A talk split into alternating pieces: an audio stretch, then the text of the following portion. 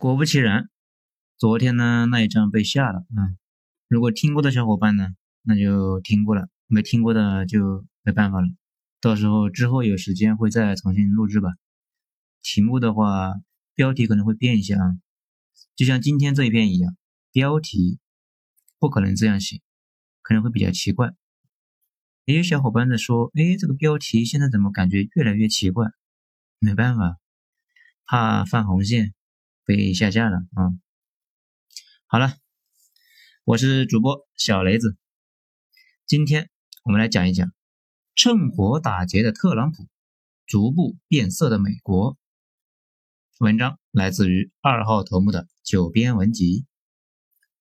这段时间呢，所有的美国老百姓呢都在游行示威，群众在高喊“黑命贵”。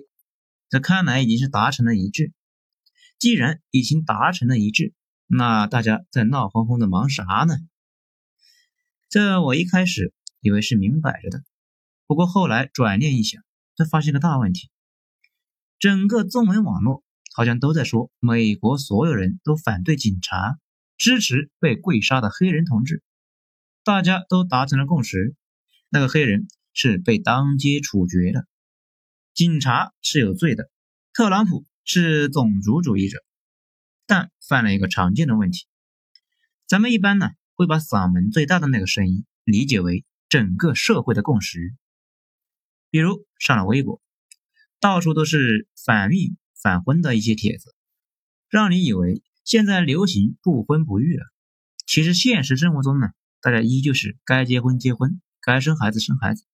只有网上的几个嗓门大的，天天嚷嚷的，搞得好像就达成了共识一样。美国也一样，社交媒体被白左给把持了，他们的嗓门大，数量多，玩手机呢也玩的贼溜啊，占据了道德的制高点，刷了无数的帖子上去，又是呐喊又是声援，其他的声音几乎是完全听不到，让人误以为整个世界都达成了共识。这个事情呢，当然不是这样的。其实呢，还是有很多人，他们在社交网络上笨手笨脚，又不敢大声的把自己的观点表达出来。尽管他们的数量庞大，但是大家很容易忽略这部分人的存在。问题是，这伙人呢，尽管话语权比较弱，但是也是人多呀。也正是这些人的存在，才把特朗普推入了白宫。这些人。属于保守派的美国人，又白又老，不太会上网，天天呢看电视听广播，所以他们的声音你在网络上呢不大可能能够听到，也不大可能能找到，得去美国的右翼广播才知道他们在想啥。他们的观念呢跟这段时间大家接触到的大相径庭。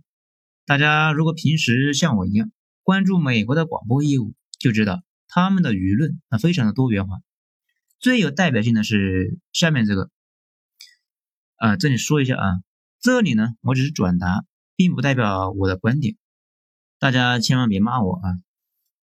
不少美国人认为，首先那个黑人同志就是个惯犯，贩毒、吸毒、抢劫，无恶不作，在牢里面关了五年，被抓的那天也是刚吸完毒。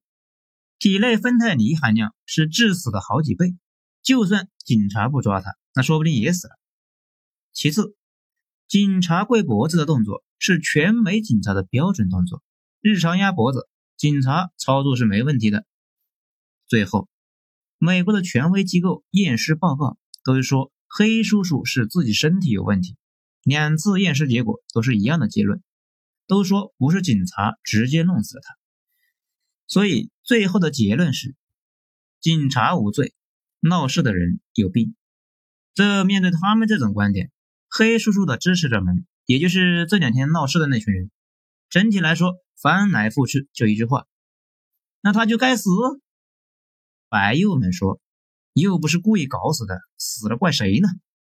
绕来绕去，就基本进入了一个死循环。黑人和白左的观点是。警察滥杀无辜，黑命贵。哦耶！白右的观点是，既不无辜，也没滥杀，他是自己死的，怨不得别人。啊呸！所以呢，刚才也说了，白右们普遍年纪比较大，不会太上网，所以呢，平时主要的阵地是广播。白左们是偏年轻，他们天天在互联网上挂着，而咱们中国这边获取的海外信息主要是互联网，所以无论是自媒体还是官方，都只能够听到白左门的声音，因为他们已经取得了压倒性的胜利。其实不但没胜利。这两天还变得进一步的激化了，这也是为什么大家这两天呢不断看到有线下冲突，不少的小伙伴不知道背景，还以为游行示威的群众自己打了起来。不过最尴尬的是，不是别人，正是特朗普。川普上台主要依靠的就是又老又穷的红脖子们，某种程度上讲，大家默认他就是白右们的精神头目，才选他进白宫。这就让川总陷入了一个困局。一方面，他也不希望闹成这样啊。前段时间在推特上还发文表示，诚挚哀悼那个死于警察执法的黑叔叔。那毕竟再闹下去啊，不仅丢人，而且容易出大事。他现在如果平息骚乱，最好的解决方案就是也学习佩洛西和拜登，跟着喊口号呀。跑去跟大家一起单膝跪地，请求黑鼠年的原谅。但是他作为白右门的粉头，白人至上主义的灵魂人物，大家指望着他给右翼白人撑腰啊，所以又不太敢服软，更不敢站到黑命贵的那一边。毕竟他现在站过去，大家依旧不会喜欢他，而且还得罪了自己的基本盘，还不如继续跟自己的铁杆粉丝们待在一起。将来呢，可以煽动这些人去给他投票。那大家注意一件事情：美国大选并不是在全国范围内相互争夺，绝大多数的州都是有压倒性的立场的。比如特朗普就完全不会在加州实际，加州就是铁杆民主党的地盘。同样的，还有一些州那也是杠杠的共和党的地盘。最后争来争去，只剩下几个州两党势均力敌，差距呢？非常的小，所以美国大选主要是集中在这几个州，而这几个州的投票率并不高，一般不到一半吧。毕竟大选的那一天，大家往往还得去上班呢，或者是送小孩子去上兴趣班，实在是闲的不行，还可以去搞野外烧烤嘛。所以绝大部分人不会开车前往投票站，在那里呢排老半天的队投个票。毕竟有你没你，那没差别。差别都不大呀，所以到最后投票率都不高。以前的美国两党不是没考虑过让大家走出家门去投票，但是两党的纲领那往往都差不多。对于绝大部分人来说，这选谁都差不多呀。最后往往是人格魅力强的那一方会取胜。但是到了特朗普开始，游戏规则变了，竞选人都越玩越下流，他们发现整个社会。已经撕裂，那为什么不利用这种撕裂呢？所以为了大选开始扩大矛盾。特朗普告诉粉丝，继续全球化，继续引进移民，你们都完了。希拉里和拜登呢，告诉粉丝，继续歧视有色人种，继续搞白人至上，我们的社会跟动物园差不多。这就让大家担心自己选的候选人选不上，而且担心对方上台之后恶心自己。那无论如何，那天要去投票。候选的人们呢，正是看透了这一点，所以不再施展魅力攻势，而是制造恐慌、恐惧，开始竭力描述如果对方上台的恐怖场面。这一次的骚乱，某种意义上讲，对于对方来说，都是一次机会。民主党自然是不必说，不断的灌输类似于。你们看看，特朗普把国家搞成啥样了？他是个种族主义者，你们就能容忍他再干四年？他继续干下去，那你们黑人快变成奴隶了。我们民主党才是真心为了平权。这呢，也是为什么出现了各种类似于用选票说话的口号。黑人和各种有色人种，哎，其其中也包括华人啊，都是民主党的棋子。但是呢，一直投票率非常的低，尤其是华人。民主党正是要制造愤怒的气氛，让粉丝们去投票。特朗普的思路呢也差不多，自己知道自己在有色人种那里面名声差，所以干脆就不装了，一副老子要摊牌了，老子就是种族主义者，所有的白人都到碗里来的姿势，然后对白人们说：“你们不选我，选谁？”所以成天阴恻恻的在网上发推特。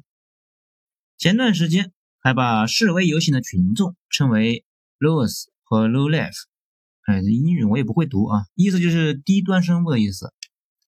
昨天呢，又说另一个示威游行中被警察推倒的人是故意的，想陷害警察同志，那被大家骂了个狗血淋头。不过他心里那应该是暗爽的，因为他说出了自己粉丝们不敢说的话，这就是明显挑衅了，说明他和他的小伙伴都不服。那革命群众没得选择，只能是加大剂量，继续闹，想逼迫特朗普和他的小伙伴屈服，强迫大家表态。这两天疯狂的进攻特朗普，所以推掉美国先贤们的雕像。问题是越逼逆反心就越强，观念这种东西只能是温和的灌输，不能强压，越强压反作用越大。特朗普也是乐见其成，群体性的愤怒不是坏事，越愤怒越会去投票，哪怕这件事情要撕裂国家。不过我们前面讲过了，这件事吧。到最后影响那也不太大，毕竟呢现在才六月份，不可能一直闹到十一月份，这也不现实。但是大家同时也已经看出来了，西方文明最大的一个问题，慢慢的浮出了水面，人口结构开始变了。其实呢，我们上面有讲过摇摆州的时候，大家就想到过一件事情没有？如果摇摆州的人口结构变了怎么办呢？现在。美国有色人种的比例逐年上升，如果摇摆州的有色人种远远超过了白人，那个时候会不会美国的大选也没有必要举行了呢？直接选民主党那就行了呀。反正有色人种一直是民主党的票仓，这到时候候选人为了讨好这些人，通过法律形式规定，大学、公司里面有色人种比例必须得占到某个比例。啊，这不是危言耸听的。奥巴马上台的时候就这么搞了。亚裔本来是民主党的铁仓票，因为奥巴马的这个操作，他们对民主党有了一点小意见。讲到这里呢，大家就可能有点纳闷啊：中国人不是讨厌民主党吗？那为什么你说支持呢？其实你待在中国和美国的感受完全不一样。华人移民在美国那是少数民族。最希望得到主流的接纳，民主党一直是鼓吹接纳的。特朗普他们呢，天天鼓吹白人至上，你一身黄皮竟然支持白人至上，啊，这得多精神分裂呀！当然了，也有一部分华人在美国已经彻底坐稳了，他们希望美国尽量不接受移民，可能会喜欢特朗普，但是呢，绝大部分是屁股决定脑袋，先天性的喜欢民主党。如果发生人口结构巨变，导致共和党完全选不上这件事情怎么办呢？其实没办法，美国历史上已经发生过好几次这种巨变了。最早的时候，共和党纲领和纳粹的纲领是没啥区别，直言说要无条件保护私有财产，穷人呢饿死那就饿死了，每个人都要对自己负责嘛。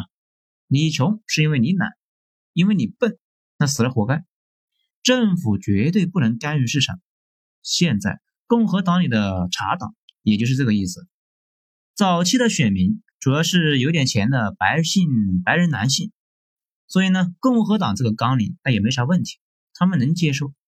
后来人口结构变了嘛，选举权不断的扩散，穷人、黑人、女人慢慢都有了选举权。共和党如果不跟着变，那基本就没戏了。连个村支书那都选不上。现在的共和党呢，看着是比较保守，其实跟几十年前比起来，那已经变得是连他妈都不认识了。如果摇摆州彻底的有色人种化，也就是有色人种占据绝大多数的时候，如果不修改美国的选举法和宪法，那美国两党会跟着发生巨变，正如历史上发生的那几次一样，大幅左变。变得都会主动去讨好有色人种来获得选票，正如现在民主党使劲讨好黑人，到时候共和党也会去跪舔，差别是谁跪舔的更加狠一些。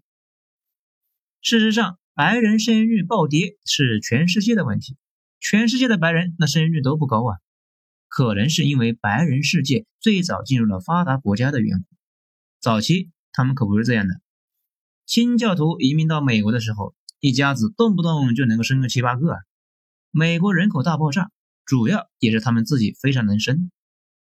这个逻辑呢，也适用于中国。中国和日本差不多是同步结束战争。然后同时迎来了生育高峰，后来日本发展的比较好，先掉入了人口大坑。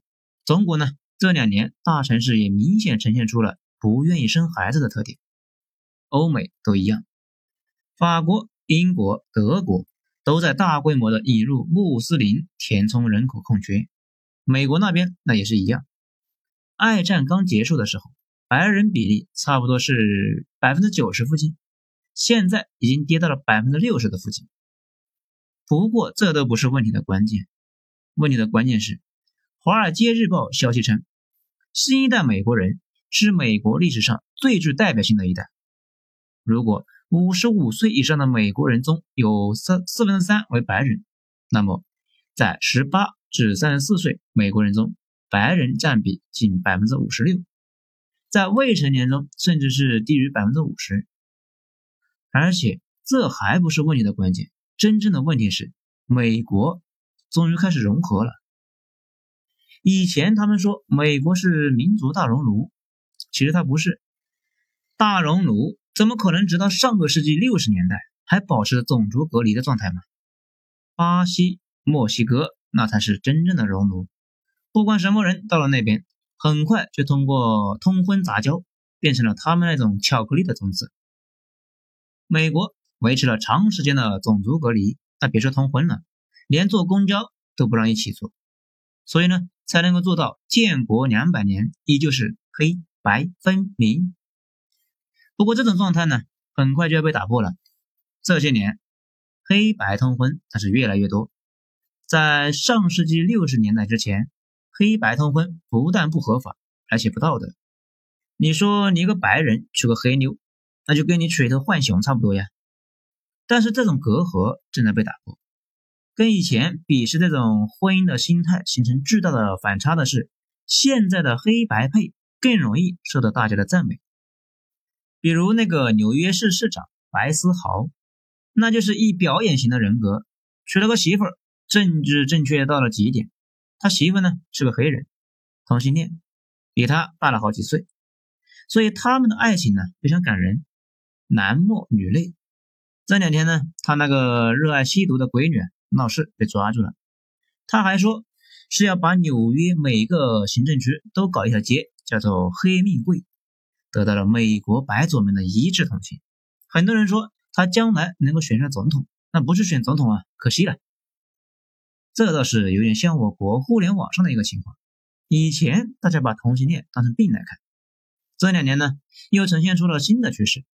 现在你在网上发个同性恋相关的内容，那一片赞美，纷纷表示这才是真爱呀。如果谁反对这么轻视，那大家一起把他往死里面骂。说实话，我对同性恋倒没什么无感，这爱怎么怎么地吧。但是却一直反感这种绑架式的鼓掌。不出意外，美国那边的黑白配将会成为下一个潮流，会导致美国棕色化进程加快。这一点呢，估计是人口学家他也没预料到的。美国那边也是，上一次呢看了几眼蜘蛛侠，惊讶的发现他的对象那也是黑人呢。现在趋势啊走下去，毫无疑问，美国白人会加速的减少，很快就会成了少数民族。不仅少数，由于他们背负着巨大的历史负债，很难抬得起头来，就跟南非白人似的。人数少还罪行累累。这两年呢，白人开始出逃南非，回欧洲去了。不过欧洲也在逐步的穆斯林化。这里呢就有个问题：如果人口棕色化了，那对美国有什么影响呢？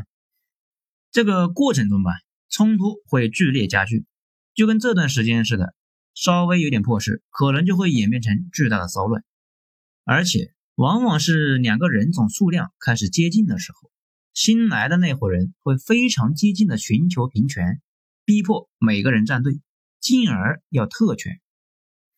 等到之前的少数民族变成了大多数人，这种冲突呢反而会变少，但是问题也会凸显，文化彻底变了。在十九世纪，大家说起美国。就会想起来清教徒文化。那什么是清教徒呢？只赚钱不消费不娱乐要禁欲。你现在还能在美国人身上看到这些品质吗？看不到了吗？因为真正的清教徒已经被稀释的快没了。中国都比美国像清教徒的国家呢。而且从上世纪七十年代起，美国也掀起了性解放运动，最初是反对性别歧视。然后开始反对基督教关于婚姻的戒律，主张婚姻自由。婚姻自由啊，当然是对的，但是很快就过火了，交往过正。随后对基督教的婚姻这个进行了全面的否定。上帝这个时候呢也就死了。黑人和拉丁裔那种随意的婚姻观开始腐蚀美国人的传统价值观。一九六零年，美国离婚数不到四十万。到了一九八一年，离婚数暴涨了一百二十万。到现在，美国离婚率世界第七，大国里面排名第一，离婚率高达百分之五十三。离婚造就了大量的单身家庭，这也就是为什么大家看美剧啊，就会发现电视剧里面的人绝大部分人跟父母的关系很差，因为从上个世纪七十年代开始，美国的传统文化。已经悄然改变。现在的美国人看不太明白东亚人的婚姻观，觉得东亚人离婚率低啊，为了孩子投入大量的心血，很不理解。其实他们上个世纪呢也是这样的，只是现在变得连自己都不认识自己了。而且黑人和拉美裔这个人呢，有一个管生不管养的毛病，这个毛病也带到了美国。黑人百分之七十的娃没有爹。拉美裔百分之五十三，白人呢以前并不多，现在的也多了起来，接近了百分之三十左右。这个数字太恐怖了。奥巴马他爹就很标志性，这哥们呢是肯尼亚人，在肯尼亚已经有了个老婆，自己跑哈佛读书的时候呢，果断抛弃了前妻，和奥巴马的妈给搞上了。后来又果断的是抛弃了奥巴马的妈，跟另外一个人好上了。最后回到了肯尼亚，这人是算肯尼亚的高端人才，他都是这个造型，那可想而知，黑人群体整体的精神面貌是什么样的。观念是会传染的，一个社会里面很少有人抛弃自己的孩子，多多少少呢，对其他想抛弃自己娃的人呢，形成点压力。如果一个社会每个人身边都有人想抛弃自己的妻儿，这些观念迅速就会变得稀松平常，那一言不合就离家出走，而且没什么心理负担呢。和尚摸得，我为啥摸不得？其他的观点也一样，都有传染性。比如这两年，女人不是生孩子的工具，这个观念就呈现出了燎原之势。女人当然不是生孩子的工具，所以这话本身是对的一塌糊涂。但是如果把这个观念和就应该不结婚不生孩子的观念捆绑发售，就把后边这个观念也种到了不少妹子的脑袋里面去了。反婚育好像是所有国家发展到一定程度的一个陷阱，谁都避不开。日本人全国都不生，欧洲靠穆斯林移民来生，美国靠拉丁裔生，中国呢靠三四线城市和农村来生，一线不生的。给他们腾笼换鸟，这讲了这么多吧，其实就是想说一件事情：美国现在的很多乱象，种族歧视本身都是次要的，主要是因为人口结构变了，新来的那些人有了新的诉求，然后被一些政客利用这种新势力来达到自己的目的，而特朗普也在利用这种分歧达成自己的目的。所以呢，我们之前有讲过。眼前的骚乱其实没啥事，长期范围内的社会撕裂人口格局的变化，以及国家税收体系的崩溃等等，这些问题才是真正要紧的，改变国本的事情。美国这些问题都初露端倪，不过呢，现在还没有到动摇国本的时候。我看有些人呢，急吼吼的觉得美帝要崩溃，其实倒也不至于，底子在那里摆着嘛，还能折腾一些年。啥时候中国所有边境上的冲突都没了，那就说明美国影响力确实是崩溃了。当然了，这整篇章呢都在讲美国，其实想说我们自己。这没有当国师的意思哈，只是觉得作为一个公民有义务说一句话：中国现在的形势根本没有必要引入移民，我们自己还有好几亿人在农村里面呢，这些人教育水平上来的，完爆那些黑人几十条街啊！我们应该挖掘自己的战略纵深。而且现在网上有不少人看到穷人多生孩子就非常刻薄，动不动就来一句：“穷人生孩子干嘛？”咱们非常客观的说一句，正如不少不想生孩子的人不愿意别人对他们指手画脚一样，咱们也不该对愿意生孩子的人指手画脚。这是私德方面的。从公益方面考虑，如果中产们即使不生，他们也不生，将来我国就得从东南亚或者是非洲来补充人口，这是你们愿意看到的吗？而且穷人生孩子。是他们改变命运最好的办法。他们生孩子、养孩子的成本巨低，跟中产们完全不是一码事。事实上，很多家庭就靠瞎生呢，然后就各自突围，碰到一个出息的，整个家庭彻底翻盘。所以呢，于情于理、于公于私，多生孩子都没啥问题。所以吧，没必要对自己人那么刻薄。后续。还是要继续完善义务教育，让所有人具备基础的文化知识。我宁愿自己纳的税去养我们国家自己穷人的娃去上学，也不愿意将来养移民。好了，今天呢，咱们就说到这里，精彩下次咱们接着继续。